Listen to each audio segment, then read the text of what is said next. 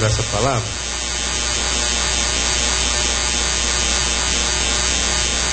Quando você abre a sua Bíblia no livro de Êxodo, capítulo 12,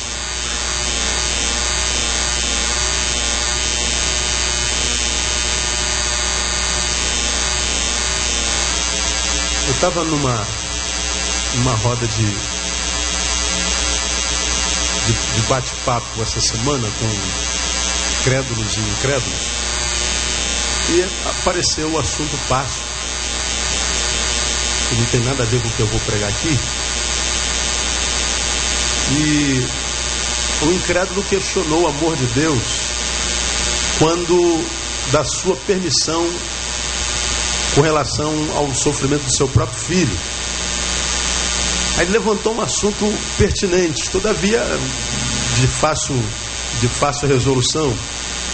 Ele pega o texto do, do Getsemane quando Jesus diz assim: A minha alma está profundamente angustiada. Jesus dizendo: Não está pouco, acho que Jesus nunca foi tão homem, tão ser humano como no Getsemane. Acho que em momento nenhum da sua história ele foi tão gente quando como ele estava lá no, no Getsemane. Lá minha alma está profundamente angustiada. E ele já sabia que, que ia passar, tudo mais. Aí ele faz aquela oração que a gente conhece todos. Diz assim, Pai, se for possível, qual, o que, que ele pede aí? Digam vocês. Afasta o que? De mim esse cálice. Pai, se for possível, afasta de mim isso pelo que eu vou ter que passar, esse cálice.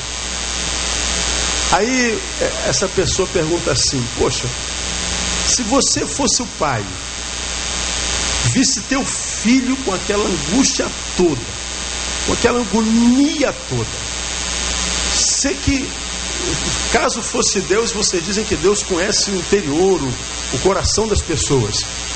Se você fosse esse Deus, visse a angústia do seu filho fazendo essa oração, o que, que você, como pai, faria? Respondam vocês. Você tá, teu filho está lá, naquela agonia toda, desesperado, sabendo a dor que ia sofrer e passar. Se você fosse o pai, o que você faria? Já parou para pensar nisso? Complicado, né? Sua filha, você sabe que sua filha, seu filho, sei lá, está angustiado, tu vê teu filho chorando convulsivamente, lá no cantinho do quarto, no cantinho da sala, e você ouve o choro, você está lá no andar de cima, você está lá no quintal, sei lá, você ouve teu filho chorando, o que, que geralmente o pai ou a mãe fazem?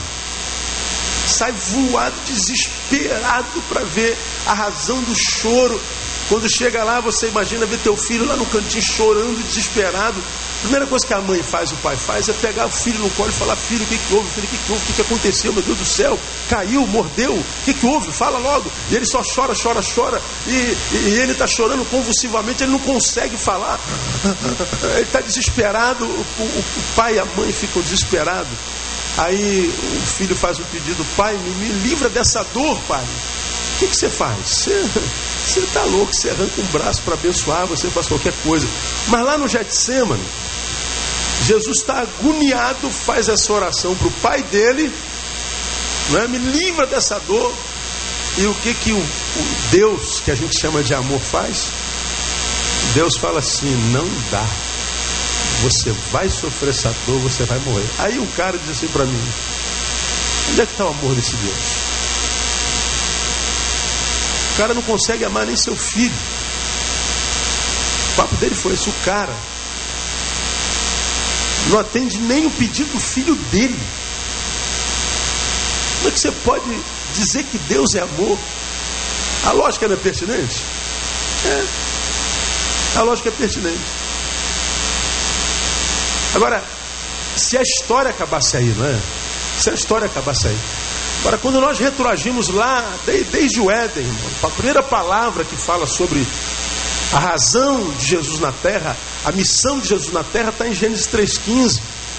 Quando ele diz a Satanás, depois de amaldiçoá-lo, que ele esmagaria o, o calcanhar da descendência da mulher, mas diz que a descendência da mulher esmagaria a cabeça de Satanás.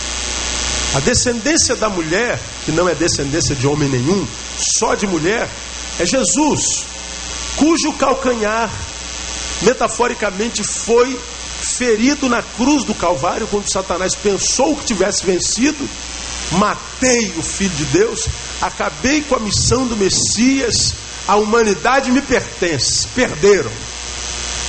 Só que ao terceiro dia, num dia como esse, dia que celebramos hoje, o que, que aconteceu? Jesus fez o quê?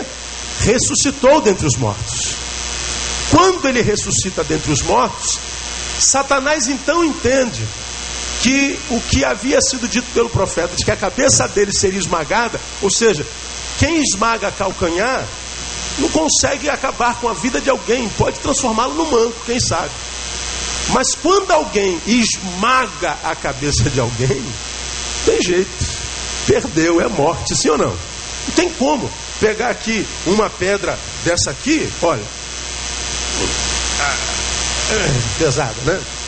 Paralelepípedo, e botar a cabeça aqui do Henrique, embora a cabeça do Henrique seja dura, Berta, esse cara tem uma batida de carro alguns anos atrás, que a cabeça do cara foi em quatro pedaços, o cara está aqui tocando contrabaixo.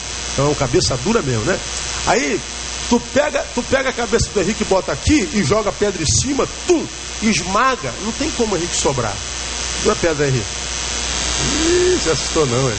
Pois é. Esmagou a cabeça, acabou.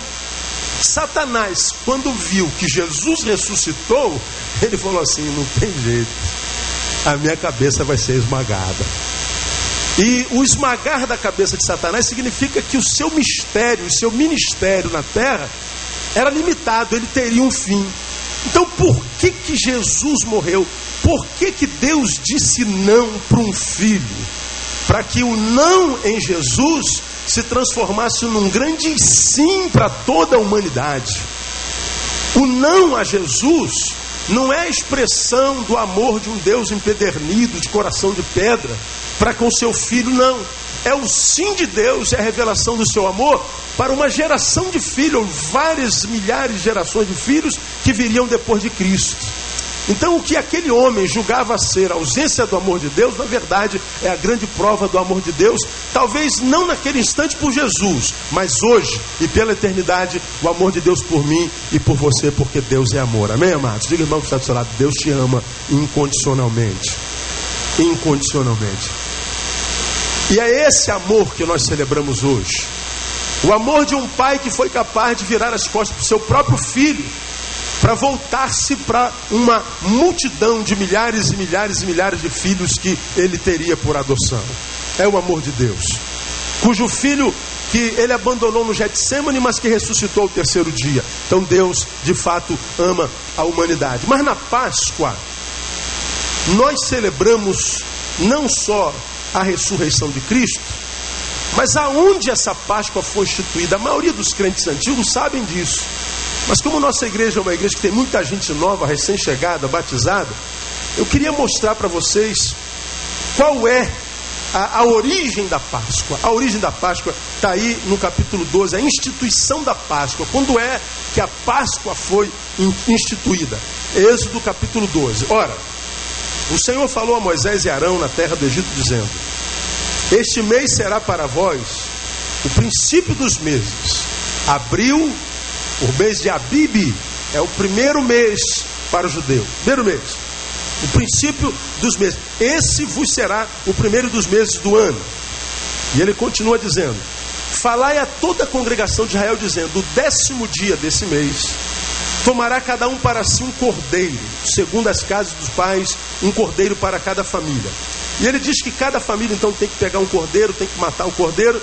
E lá no versículo 7: Tomarão do sangue e poloão em ambos os umbrais, na verga da porta, nas casas em que os comerem. E naquela noite comerão a carne assada. Ele diz como é que tem que comer.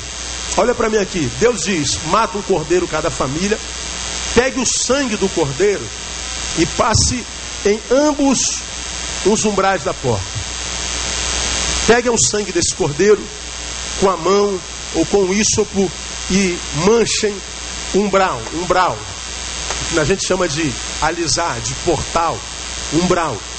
Pega o sangue desse cordeiro que vocês mataram, cada família pegue o sangue e coloque no umbral da, da, da porta. Versículo 12: Porque naquela noite passarei pela terra do Egito e ferirei todos os primogênitos na terra do Egito, tanto dos homens como dos animais, todos os filhos que nasceram primeiros. Deus disse que visitaria, tanto de homens como de animal. E sobre todos os deuses do Egito executarei juízos, eu sou o Senhor. Mas o sangue vos será por sinal nas casas em que estiverdes. Vendo eu o sangue, passarei por cima de vós, e não haverá entre vós praga para vos destruir, quando eu ferir a terra do Egito. Este dia vos será por memorial e celebrá-lo-eis por festa ao Senhor. Através das vossas gerações o celebrareis por estatuto perpétuo. Perpétuo. 21. Chamou, pois, Moisés todos os anciãos de Israel e disse-lhes: Ide tomai-vos cordeiros segundo as vossas famílias e molai a Páscoa. A Páscoa, portanto, nada mais é do que a morte de um cordeiro, cujo sangue é tirado e posto na porta da casa do Israel de Deus, do povo de Deus. Aí, avançando um pouco mais, para que, pastor, que esse sangue foi posto lá? Versículo 29. E aconteceu que à meia-noite o Senhor feriu todos os primogênitos na terra do Egito, desde o primogênito do Faraó, que se assentava em seu trono, até o primogênito do cativo que estava no cárcere, e todos os primogênitos dos animais. E Faraó levantou-se de noite, ele, todos os seus servos e todos os egípcios, e fez-se grande clamor no Egito, porque não havia casa em que não houvesse um morto. Olha que coisa terrível.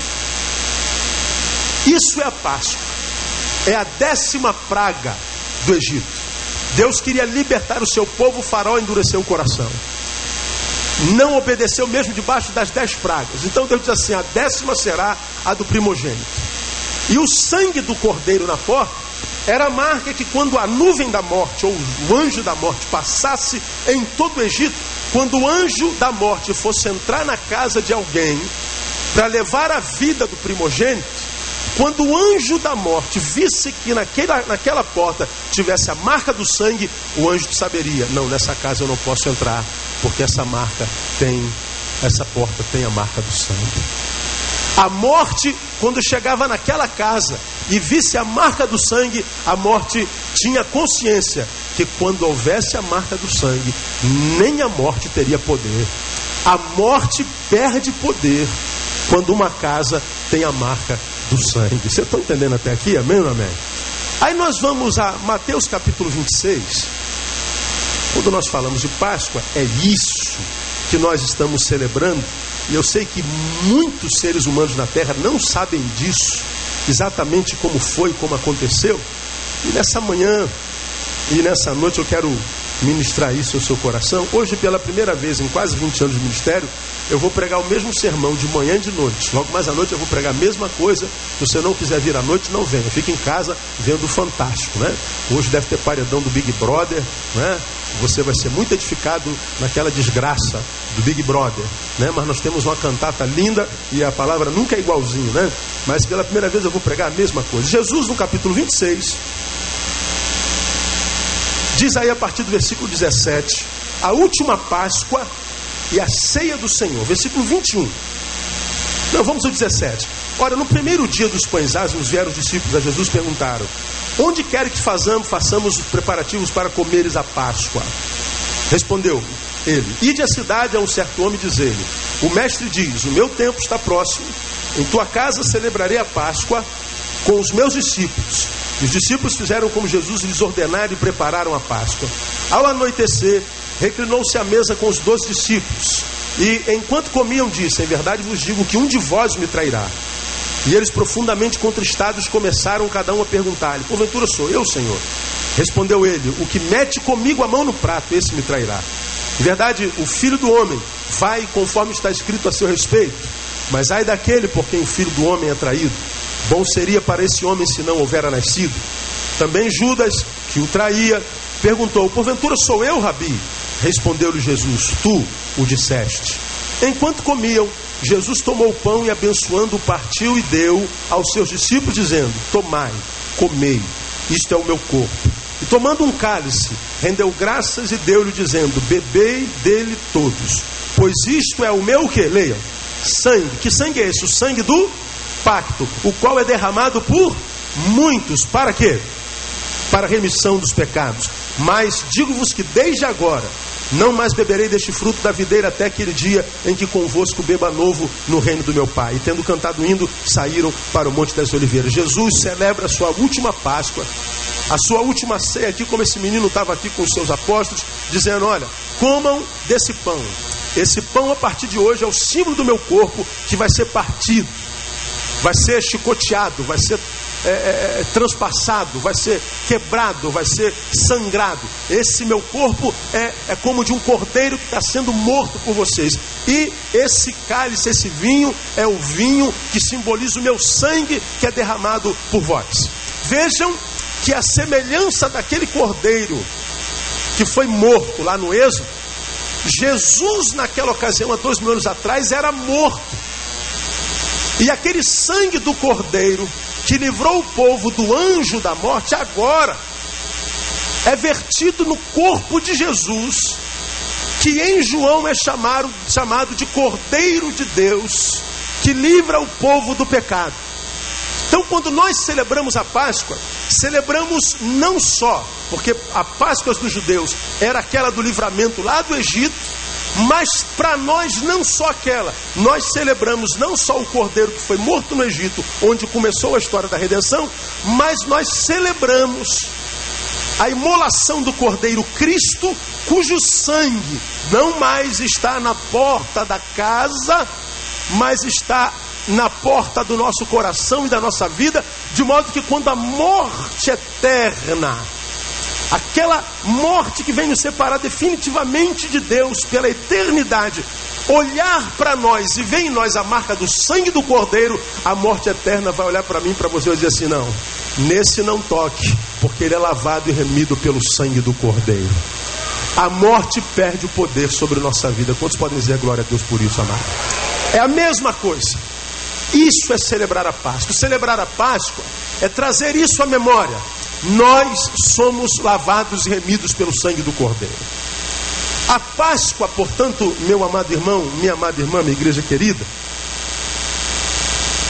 é literalmente o livramento da morte. No Êxodo, o livramento da morte física. Em Cristo, o livramento da morte eterna. Agora, saber disso não é suficiente. Eu sou livre da morte, eu sou livre do cativeiro. Importante saber isso. E acho que quase todos nós sabemos disso. Mas eu sou mais pragmático um pouquinho, eu sou mais, mais, mais prático um pouquinho. A, a minha pergunta com relação à Páscoa é o seguinte: se a Páscoa é a libertação da morte, a pergunta que eu faço é o seguinte: para que ou por que Deus nos libertou da morte? Se a Páscoa é a libertação do cativeiro do Egito e agora a libertação da escravidão do pecado, a pergunta que eu faço e sobre o que eu quero meditar com você nesse dia é: por que, que Deus nos livra do cativeiro? Para que, que Deus nos livra de cativeiro? Porque tudo que nós fazemos na vida enquanto seres racionais tem que ter um porquê. Para que, que uma pessoa se forma em medicina? Para medicar, para curar. Para que, que uma pessoa se forma em, em engenheiro civil? Para construir prédios. Tudo que você faz na sua vida, você está lá na faculdade tentando se tornar alguma coisa. E você vai se tornar. Agora a pergunta é: se tornar aquilo para quê? Você quer se tornar por uma razão. E eu acho que pensar isso hoje é importante, porque senão a nossa fé ela fica muito abstrata. A nossa fé fica muito informativa, mas não formativa. Uma fé que não passa de um conjunto de regras decoradas e sabidas de cor, que enchem a cabeça, mas não mudam o coração. Muito do que se entende como religião hoje não passa de um, de um, de um ciclo, de uma constituição de informações religiosas que a gente aprende desde criancinha e que simplesmente sabe, mas não sabe para que sabe e não sabe por que precisa saber. É um ciclo de informações teóricas, mas que não passa disso, não gera vida na nossa vida.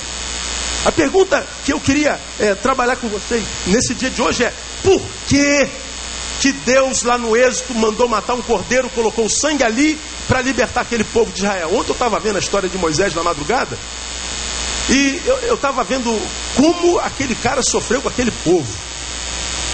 Falei, Deus, eu, eu ali sentado na cama do lado da Andréia, eu fiquei perguntando, meu amor, só Deus para amar um povo desse, cara.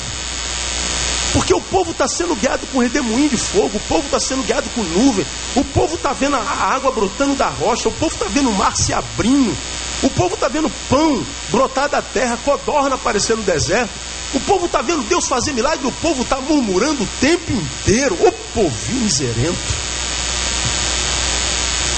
E Moisés tendo que aturar Datã, Coré e Abirão desde sempre. Os caras espizinhando, esfaqueando por trás, os caras é, tirando a paz. E Moisés com aquela paciência de Jó. Moisés devia ter conhecido Jó, não é possível, meu. Porque era impossível. Aí eu, eu ficava na minha cama, olhando aquele povo, quando a gente lê o Êxodo, a gente fala assim, Deus, para que, que tu mandou botar sangue na porta dessa gente, Senhor? Não teria sido o melhor negócio não botar sangue nenhum lá? E aquele anjo passar e levar logo essa praga toda, porque o povo miserável era o povo de Deus, meu.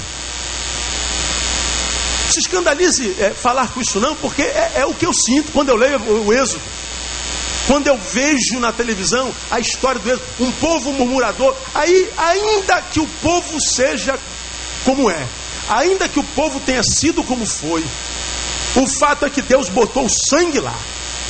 E depois, nos tempos eternos, na plenitude do tempo, manda Jesus morrer de novo por nós. E nós não somos diferentes do povo de Israel. Ou somos? Não somos. Nós murmuramos.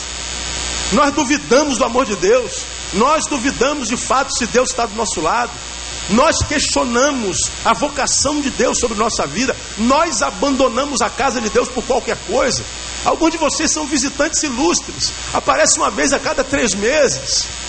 Dão o ar da graça ao Senhor uma vez por mês. Senhor, hoje eu senti de vir à sua casa. E lá no seu inconsciente você imagina que Deus está assim: Oh, que bom, estou muito feliz que você veio. Não, irmão. Nós somos residentes dessa casa. E abandonar a casa de Deus é andar em pecado. Nós somos iguaizinhos. Por isso a questão no meu coração nessa manhã: para que ou por que ele nos livra da morte? Primeiro, é óbvio, Deus, quando livra alguém da morte, ele está livrando esse alguém da morte para quê? Digam vocês. Para que, que Deus livra alguém da morte? Quem sabe? Fulano está na beira da morte e vai Deus o tira da morte. Deus o tirou da morte para quê mesmo? Para que ele viva. Oh, oh, pastor, boa, pastor. Ninguém sabia disso, pastor. Essa descoberta foi maravilhosa. Deus livra a gente da morte para que a gente viva. Oh, eu vim lá, não sei de onde para ouvir uma palavra, e o pastor vem dizer que Deus livra a gente da morte para que a gente viva. Pois é, vida sempre foi o projeto de Jesus. Vida sempre foi o projeto do Evangelho. Jesus disse: Eu vim para que vocês tenham o que? Vida. Mas não só vida, eu quero que vocês tenham vida com abundância. Deus nos livra da morte no Êxodo e em Jesus para que a gente viva. Isso é óbvio, mas a despeito da obviedade, nós nos encontramos com muita gente no meio do povo que não vive. Eu falo sobre isso todo dia. A gente se encontra um monte de gente no caminho que está desistindo de viver por causa dos problemas que encontrou na vida até hoje. A gente se encontra com gente que quer abrir mão da vida Porque, por exemplo, o casamento acabou, como aconteceu essa semana. E eu já, já, já, repeti isso aqui tantas vezes. De uma pessoa que tentou suicídio. Isso, essa é nova. Mas isso se repete. A história da humanidade é igual, só muda o endereço, muda a cor da pessoa, a profissão. Mas os dilemas são os mesmos. Os pecados humanos e as dificuldades humanas são, são matriciais, são iguais na vida de todo mundo. Todo mundo passa pelas mesmas lutas, só que elas acontecem de forma diferente. E essa irmã pede uma audiência urgente, eu atendo urgentemente, e ela vem compartilhar a, a, a, razão pela qual o seu casamento acabou. Um casamento de 15 anos, 16 anos. E como ela desistiu da vida. Como ela regrediu depois que ela perdeu aquele homem. Depois que ela perdeu aquele homem, ela tentou suicídio algumas vezes, não poucas. E ela disse, pastor, nem para mim me matar eu sirvo mais, porque eu não consigo morrer. E ela está lá se martirizando, se comiserando. Ela está lá dizendo o quanto ela é desistente, o quanto ela abriu mão da vida, porque ela perdeu o homem da vida dela. Como quem diz, a minha vida sem homem não é vida. De modo que vida sem homem, eu prefiro a morte. E há pessoas que vivem assim, achando que Deus vai ter peninha dela. Deus não tem pena, não, irmão. Eu disse para ela o que eu digo para todos que querem se suicidar por alguma razão. Principalmente quando a razão é uma pessoa que se foi. Eu disse para ela, minha irmã, não morra por um homem que sequer quis viver com a senhora. Você já me ouviu falar sobre isso aqui? Veja o que, a senhora está dizendo. A senhora está querendo morrer por um alguém que nem viver com a senhora quis a senhora merece a morte. O sangue de Jesus tem poder, pastor. É porque o sangue de Jesus tem poder. É a senhora que disse que está querendo se matar. Mas eu nunca parei para pensar nisso, pastor. Então pensa nisso agora. E quando nós estamos na Páscoa, a Páscoa é a lembrança de que nós fomos e somos livres da morte para a vida. Portanto, igreja, aprenda uma coisa em nome de Jesus: o simples fato de pensar em desistir da vida constitui-se um pecado grave contra Cristo e contra o Cordeiro. Não vivê-la então é um pecado mais grave ainda, porque o projeto do Cordeiro que foi imolado é vida.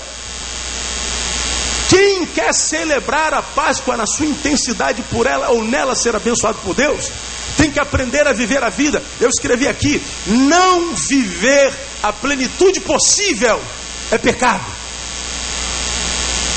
Temos que viver na nossa plenitude. Temos que viver em intensidade. Mas, pastor, a intensidade da minha vida não é igual à tua. Pastor, a intensidade daquela família não é igual a minha, aquela família está melhor do que a minha, tem mais dinheiro que a minha, aquela família é mais bonita que a minha, aquela família tem mais posição do que a minha, aquela família do que a minha, aquela família do que a minha. Sim, aquela é a plenitude daquela família. Qual é a plenitude da tua família? Aquela é a plenitude daquele homem, daquela mulher. Qual é a tua plenitude? Você está vivendo tudo que pode ou você está abrindo mão de áreas da tua vida? Porque nessas áreas da tua vida você recebeu algum embate da própria vida, alguma adversidade e por alguma razão você se tornou desistente. Quantos crentes você não conhece? Quantos seres humanos você não conhece? Quem sabe esse ser humano, esse crente, seja você mesmo. Você já foi uma pessoa pujante. Você já foi alguém que Deus usou. Você já foi alguém que, a quem Deus deu ministério. Você foi alguém a quem Deus deu vocação. A quem Deus deu dom. Mas você, por alguma razão, seja externa ou interna, você abriu mão disso. Você já não vive mais a tua intensidade. E você arruma desculpa para isso. Não, eu não faço isso por causa do pastor, por causa do doutor, por causa da irmã, por causa do irmão, por causa da esposa, por causa do trabalho, por causa da faculdade. Seja lá por causa do raio que for. O fato é que você já não vive mais como viveu até outrora. E não viver a plenitude que você poderia estar vivendo constitui-se um pecado grave contra a sua vida. É uma ofensa ao cordeiro que foi imolado. É uma ofensa, um desrespeito ao sangue que foi derramado para que nós pudéssemos viver na plenitude possível. Páscoa é trazer a memória de que nós fomos libertos da morte. Ser liberto da morte significa dizer que nós fomos libertos para viver. E quem não vive anula o valor da Páscoa na sua própria vida. é que talvez alguns de vocês tenham respostas para o fato de a vida estar como está. Cara, não é possível que você não amadureça para olhar para si e falar assim, cara, eu estou com 30, estou com 40, minha vida não desabrocha, minha vida não anda. Eu estou andando em círculo a minha vida inteira, começo um negócio, rodo, rodo, rodo, rodo, rodo. Quando eu percebo, paro no mesmo lugar. E aí eu tento outro projeto de outra forma, eu rodo, rodo, rodo, rodo, não cai não, né? Eu rodo, rodo, rodo, e eu paro no mesmo lugar. E você está dando desculpa para a vida. Foi João, foi Maria, foi mãe, foi pai, sou pastor, é porque aquela igreja, aquele pastor, aquela pastora, e você vai falando mal de todo mundo, de tudo, de todos, mas você continua rodando, continua nessa vidinha. Vivendo longe da plenitude, porque você está procurando culpados e razões para justificar o fato de você não estar vivendo a plenitude possível. Deus está falando assim: ó, buscar culpados não resolve nossos problemas. O que resolve nossos problemas é encararmos os problemas, cairmos dentro da realidade e mudar posturas. Mudar a nossa vida, tomar uma postura nova diante do futuro que está diante de nós, enquanto o futuro está diante de nós. Porque senão você só vai viver passado no hoje, passado no hoje. Tua vida vai sendo um ciclo de decepção existencial crônica. E isso anula o poder da Páscoa na tua vida. Se você foi livre da morte, você foi livre da morte para viver. Então trata de viver a tua vida com intensidade. Porque quem vive aquém do que pode viver para a glória de Deus, peca. Você está entendendo até aqui? Amém ou amém? Fala para o irmão que está do teu lado. Trata de viver, irmão. Trata de viver.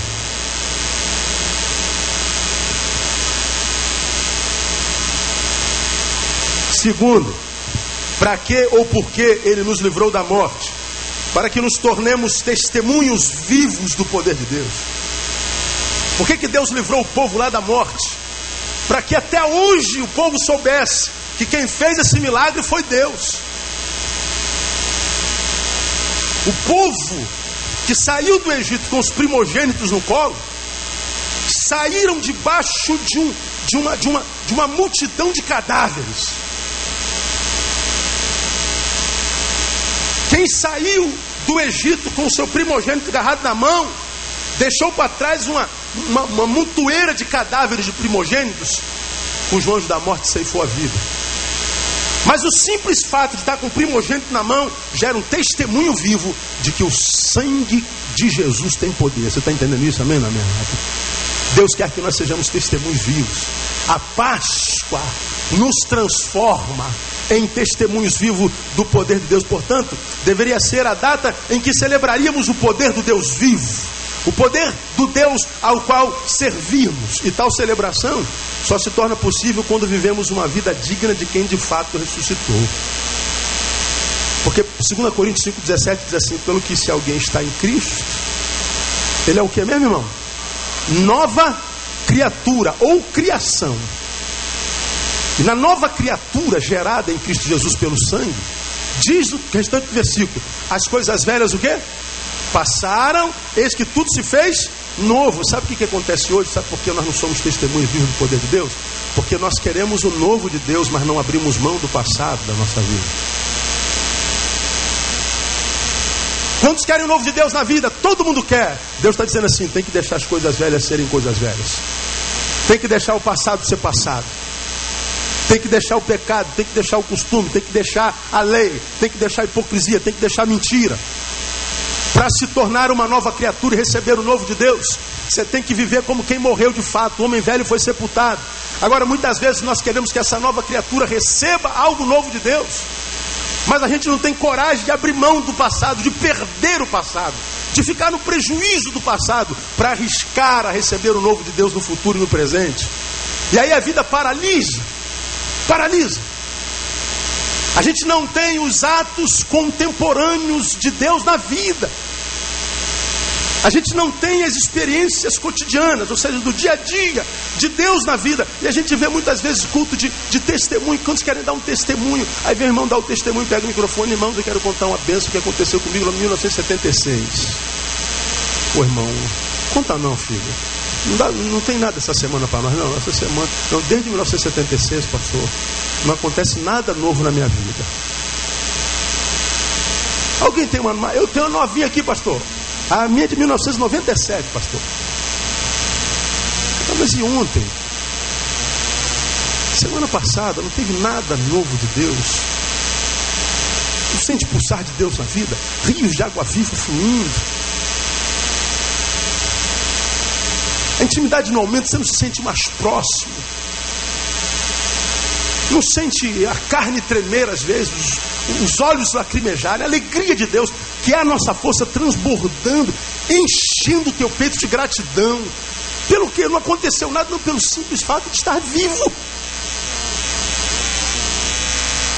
Porque quem tem relação com Deus e tem uma obra do Espírito estabelecida dentro de si, não vive atrás das coisas que Deus pode dar, porque Deus já é nele. E se ele já tem o Deus que é nele, o que Deus pode dar é de menos. E aí, porque nós não estamos nem aí para o que Deus pode dar, simplesmente porque Ele é em nós, Deus fala assim: porque você desapegou das coisas que eu dou, as coisas que eu dou são todas tuas, receba em nome de Jesus. Agora, quando é que as coisas são retidas da nossa vida? Quando as coisas são as coisas que nós queremos. Quando as coisas é o que são o que nós ambicionamos. Quando as coisas são as coisas às quais atrás corremos. Deus não é ambição. Deus não é o sonho, Deus não é o projeto. A gente não acorda de manhã e fala assim: Deus, eu não quero nada que tu possas me dar hoje, porque eu sei que tu vais me dar, porque a tua misericórdia é, é, enche a terra como as águas cobrem o mar. Eu quero que tu és na minha vida, eu quero experiências contigo hoje. Eu quero sentir o teu pulsar no meu coração. Eu quero poder ser um testemunho vivo. Eu quero que pessoas olhem para mim e digam assim: ó, lá vai um homem de Deus. Aquela mulher está cheia de Deus, aquele homem está cheio de Deus. Deus nos ressuscitou da morte, não para que nós vivêssemos para nós, mas que nós fôssemos uma vida que simbolizasse um outdoor da graça de Deus. Nós fôssemos um backlight ambulante, as pessoas olhassem para nós, lá vai um homem de Deus. Lá vai alguém sobre quem há uma obra estabelecida do Espírito Santo de Deus. Agora, quando nós não somos testemunhos vivos, nós somos um com o mundo, somos um com quem quer que seja. Nós anulamos o valor e o poder da Páscoa na nossa vida. Porque requer-se dos que nasceram de novo, que vivam como quem nasceu de novo, que sejam testemunhos vivos da graça de Deus. Então a fé, irmão, não, não exclui o testemunho. Nós não somos salvos só quando nós estamos dentro da igreja, nossa relação com Deus não se desenvolve só dentro da igreja. O que Deus quer conosco não quer só dentro da igreja.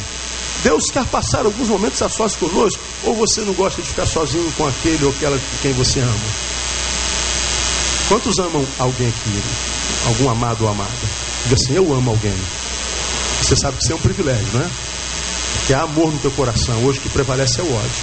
Gosta de ficar sozinho com ele, com ela? Gosta, não gosta? Agora responda para mim. Quando vocês dois estão sozinhos, o comportamento é o mesmo quando tem um monte de gente assim do lado? Acontece a mesma coisa quando tem um monte de gente do lado, ou quando a gente está sozinho acontece mais coisas. Sozinho não é melhor? É. Melhor dormir sozinho com a esposa do lado ou com os três filhos na cama com a gente. Filho é uma benção, não é? Quantos acham que o seu filho é uma benção e meu filho é uma benção? Agora, essa benção às vezes não atrapalha? Que isso, meu filho não atrapalha não, pastor. Então bota a cama dele no teu quarto a partir de hoje. Você vai ver. a bênção pode ser um problema. A dádiva pode se constituir um problema. Lembra que eu falei na quarta-feira, é, na gotinha de sabedoria? Gotinha de sabedoria. Para a liberdade foste chamados. Mas cuidado, não useis da liberdade para dar lugar à carne. Lá na gotinha disse assim: olha, Deus nos deu uma bênção chamada liberdade. Mas essa liberdade pode nos roubar a espiritualidade, pode nos transformar em seres carnais. Veja, Deus me dá uma bênção que pode me arrebentar. Deus me dá uma bênção que pode me afastar dele, me transformar em carnal. Deus me dá uma furada de bênção. Não, não é furada, filho. É porque a bênção não exclui a tua responsabilidade. Então a bênção pode se transformar na maldição. O que Deus quer é que nós tenhamos uma relação com Ele que vá além da muvuca. É uma relação com ele que entra no quarto, nós como noiva e ele como noivo. E quando o noivo e a noiva se amam de fato na intimidade, a noiva gera filhos, a noiva produz, a noiva dá alegria ao noivo, a noiva dá herança para o noivo. Páscoa é a lembrança disso. Por último, para que, que Deus nos livra da morte?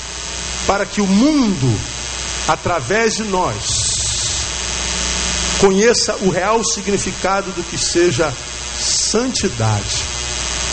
Está em Mateus capítulo 26, que nós lemos, estou terminando, cinco minutinhos. Vamos para Mateus 26 de novo.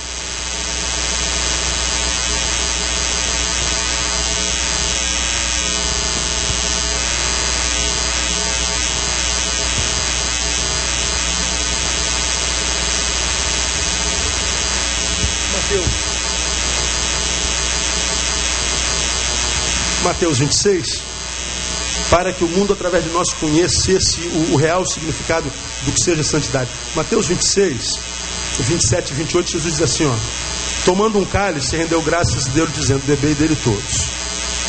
Aí ele diz: Pois isto é o meu sangue, o sangue do pacto, o qual é derramado para um motivo específico. Qual? Por muitos, para remissão dos pecados. O sangue de Jesus foi derramado para a remissão dos pecados. Se o sangue no êxodo livrou da morte, o sangue de Cristo livra do pecado. Cujo salário é o que? A morte. O salário do pecado é a morte. Então, se o êxodo, o sangue do êxodo livra da morte, sendo livres do pecado pelo sangue do Cordeiro, também somos livres da morte que é o salário do pecado. Ser livre do pecado é ser santo. Ser livre do pecado é viver santidade. Agora, o que é viver santidade na prática? Pergunto, é. Viver santidade seria. Seriam essas representações teatrais que a gente vê acontecer na Páscoa? Tem representações da, da Via Cruz em todos os estados brasileiros. Peças teatrais falando sobre a paixão de Cristo, de Cristo. Será que é isso que Deus quer na Páscoa? Que nós façamos peças que lembrem o sacrifício dele? Oh, santidade! Porque nesse país, expressão de fé são as datas religiosas. O povo, numa profunda expressão de fé, faz uma, uma passeata com o seu santo na cabeça. A fé do povo é manifesta ah, ah, nas expressões que acontecem no Brasil. Será que santidade são essas representações? Será que santidade seria a comoção gerada nos corações daqueles que assistem essa peça? Alguns de nós, até para assistir essa pecinha aqui, ó, o garotinho aqui carregando uma cruz, a gente se emociona, não se emociona, sim ou não? A gente se emociona. Tem não, tem quem não está nem ali, o cara já está morto mesmo, nem. Mas quando você tem a percepção do que é o sacrifício de Jesus, tu vê uma pecinha dessa aqui, você se emociona. Agora, santidade é essa capacidade de se comover tão somente? Isso é santidade? Santidade seria a simples lembrança das datas religiosas. Gente, é Páscoa, feriado nacional. Hoje é para a gente lembrar. Hoje eu quero. Será que isso é santidade? Eu vou mais além. Santidade teria a ver com ovo de Páscoa, irmão. Santidade teria a ver com coelho. Santidade teria a ver com chocolates. Quem comeu chocolate? Quem ganhou chocolate? Deu chocolate? Comeu chocolate? Levanta a mão bem alta assim. Nada contra, né? Se quiser me dar chocolate, pode me dar que eu como. Agora, Páscoa tem a ver com isso? Santidade tem a ver com isso? Não! Santidade não tem nada a ver com isso. O que é ser santo então? Termino aqui. Eu respondo: é parecer com Jesus. É como, pastor? Minha barba é muito falha, vou deixar a barba crescer, não vai ficar legal. O cabelo se crescer, ele cresce para cima, não cresce para baixo. Ah, tem chapinha, irmão. Chapinha lisa qualquer cabelo de legião. Pode ser uma legião, que a chapinha alisa. Dá uma olhadinha para a irmã que está do seu lado. Você acha que o cabelo dela é lisinho desse jeito assim? Tá louco, irmão. Isso é chapa. chapa quente. É, é o fogo do, da chapa, não é do espírito, não. Parecer com Jesus no que? Eu lhe digo. Parecer com Jesus no que? Na capacidade que Jesus tinha, preste atenção, isso aqui é importante. Parecer com Jesus no que? Na capacidade que Jesus tinha de viver o presente sem amargura. Veja o versículo 21 desse capítulo 26 de Mateus. E enquanto comiam, disse: Em verdade vos digo que, leia você, que um de vós o trairá. Jesus já sabia que um amigo dele lhe apunhalaria para as costas. Jesus sabia que um dos seus amigos seria tomado pelo diabo. Jesus sabia que nem todos os seus amigos eram amigos. Jesus sabia que não só esse amigo trairia, mas os outros anjos fugiriam com medo de serem presos. Jesus sabia que estava sentado à mesa com um bando de traíra. Ele poderia ser como eu, como você. Meu Deus, eu vou ter que morrer por essa corda. Cara disse que Deus me manda vir para morrer por essa gente aqui. Se a gente não merece, se a gente não tem direito, se a gente. Esse aqui vai me trair, esse aqui vai dizer que está pronto, mas vai me negar antes do galo cantar, vai me negar três vezes. E conhecia coração de todos eles. Agora veja, Jesus não permitiu mesmo sabendo que seu futuro não seria promissor, que a amargura lhe dominasse o coração. Isso é santidade. É não permitir que a amargura domine o nosso coração. Mesmo que, como Jesus, nós sabamos que o futuro não é tão promissor. Se o futuro não vai ser bom, porque eu sou santo, eu vou viver o hoje com toda a minha intensidade. Se eu sei que os amanhãs não prometem tudo que eu tenho hoje, então hoje eu vou aproveitar, aproveitar até o último segundo. Eu não vou abrir mão do restinho que tenho pelo fato de saber que eu não vou ter mais amanhã. Eu vou viver o restinho de vida que eu tenho até o final. Jesus foi assim. Isso é aproveitar o hoje. De modo que ser santo não é viver com a cabeça voltada para o céu. Santo não é aquele que vive pensando no céu, é sim aquele que não abre mão do hoje por nada. Até porque o hoje é tudo que a gente tem na vida, mais nada. Agora, o que, que acontece com muitos dos que se dizem santos? Vivem surtados pelo medo do futuro e culpados pelos produtos do passado. Trazem o passado para o presente, trazem a preocupação do futuro para o presente. Não vive nem futuro, nem passado, muito menos o presente, porque o presente virou enfado. Deus está dizendo: Eu quero que vocês sejam santos. Ser santo é parecer-se com Jesus, é sobrepujar a capacidade de se amargurar, não permitir que a amargura encontre ninho no seu coração, até porque, porque a amargura nos priva da graça de Deus, como diz Hebreus. Parecer com Jesus no que? Na conscientização de que estar vivo é um privilégio. É conscientizarmos de que estar vivo é um privilégio. Mas esse privilégio traz consigo o peso da missão. Muitas vezes, nós estamos tão voltados para o que falta na nossa vida que nós deixamos de celebrar o simples fato de estarmos vivos. O que me falta fala mais alto do que a própria vida em si. E porque me faltam algumas coisas, muita gente abre a mão da vida. Dizendo claramente, Senhor, a minha vida não é mais importante do que aquilo que me falta. Deus diz assim: então você não entendeu a tua missão, filho.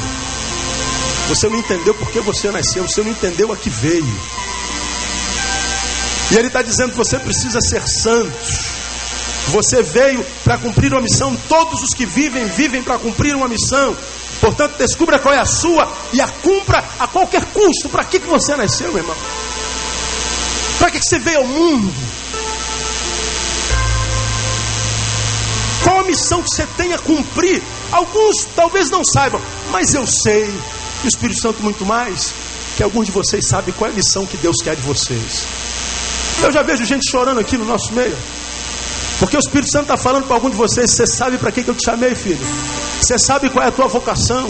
Você sabe qual é o teu dom? Você sabe porque eu permiti você ser gerado no ventre da sua mãe?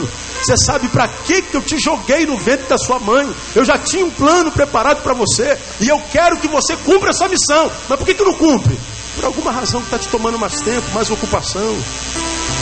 Está fora do projeto de Deus. Deus está falando assim: olha, eu não vou empurrar você para fazer minha vontade à força. Mas você sabe para que nasceu. E cumprir a missão, o que, que é? É dar significância à vida.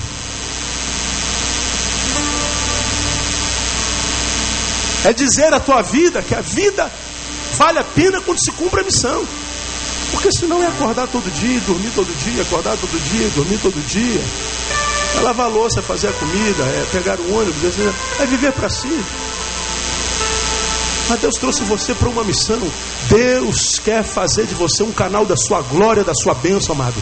Deus quer passar por dentro de você para alcançar a outra. Deus quer ajudar você a ajudar a outros a serem o que eles são no coração de Deus. Deus quer fazer de você uma ponte. Como um farol que brilha à noite, como ponte sobre as águas, como abrigo no deserto como flecha que acerta o alvo. Eu quero ser usado da maneira em qualquer hora, em qualquer. Diga. Eis aqui a minha vida, usa-me, Senhor. Porque senão, tem sentido, irmão. Por último, parecer-se com Jesus é ser solidário. Jesus, quando veio à terra, veio por solidariedade. Ele veio para ajudar a resolver o problema dos outros. Parecer-se com Jesus é sermos como Jesus, é ajudar a resolver problemas. Como, pastor? Está em Isaías capítulo 58. Deixa eu ler Isaías capítulo 58 para você. Seria esse o jejum que eu escolhi? O dia em que o homem aflige a sua alma? Consiste, porventura, em inclinar o homem a cabeça como junco, estender debaixo de si saco e cinza? Chamarias tu a isso jejum e dia aceitável do Senhor? Esse texto aqui é Jesus fazendo alusão à liturgia dos judeus. Você acha que jejum que eu quero é isso aí? Tem, tem a ver com liturgia? Não. Aí ele vai e diz assim: Acaso não é este o jejum que escolhi? Que soltes a ligadura da impiedade, que desfaças as ataduras do jugo, que deixes ir livres os oprimidos e despedaces todo jugo. Porventura não é também que repartas o teu pão com o faminto, que recolhas em casa os pobres desamparados, que vendo nu cubras e não te escondas da tua carne? Ele está dizendo santidade tem a ver com solidariedade, com amenizar a dor, com estender a mão, com compartilhar o que tem, porque nesse tempo de carência, quem tem, tem para compartilhar, e quem não compartilha fica sem. Por isso há muita gente que tem falta em quase todas as áreas da vida, não compartilha nada, senão a língua. Compartilha nada senão a visão do que os outros não fazem. Ele viu, viu ali, irmão? Olha ali, olha ali, viu? Olha lá, olha isso. Você percebeu, Flavão, aquele irmão? É, falso. É, é. Só fica compartilhando o que o outro não fez. Agora, olha para a tua vida, ô Zé Mané. Vê o que você está fazendo para o reino. Vê o que você está fazendo para o reino humano, não é nem para o reino de Deus. Ser santo é vencer a tentação de se tornar uma ilha e viver só para si e só para o seu umbigo. Páscoa é isso. Páscoa é ser livre da morte, para que nós vivamos, não viver é pecado, para que nós sejamos um testemunho vivo do poder do ressurreto e para que nós sejamos a expressão do que seja a santidade. E santidade não tem a ver com o que a gente faz aqui dentro, santidade não tem a ver com o que acontece no ajuntamento, santidade não tem a ver com, com estereótipo, santidade tem a ver com aparência com Jesus. Na luta quase inumana de não permitir que a amargura se aloje, porque é difícil isso hoje mais. Segundo, de sermos alguém que tenha consciência plena de que viver é um privilégio, amado. Nós estamos vivos. Você está vivo, cara. Enquanto a vida é esperança, mas isso traz consigo o peso da missão. Você está vivo para alguma coisa. Descubra para que, que coisa é essa e cumpra essa coisa, nem que você tenha que morrer para isso. Você vai ver que a recompensa vem. E para que nós fôssemos solidários, fôssemos abençoados, não só no que a gente tem, mas no que a gente compartilha. Se a gente faz isso, a gente está para celebrar Páscoa. Não precisa de coelho, não precisa de ovo, não precisa de chocolate. Porque nada disso tem a ver com Páscoa. Páscoa é isso. Feliz Páscoa para todos vocês. Deus abençoe vocês em nome de Jesus.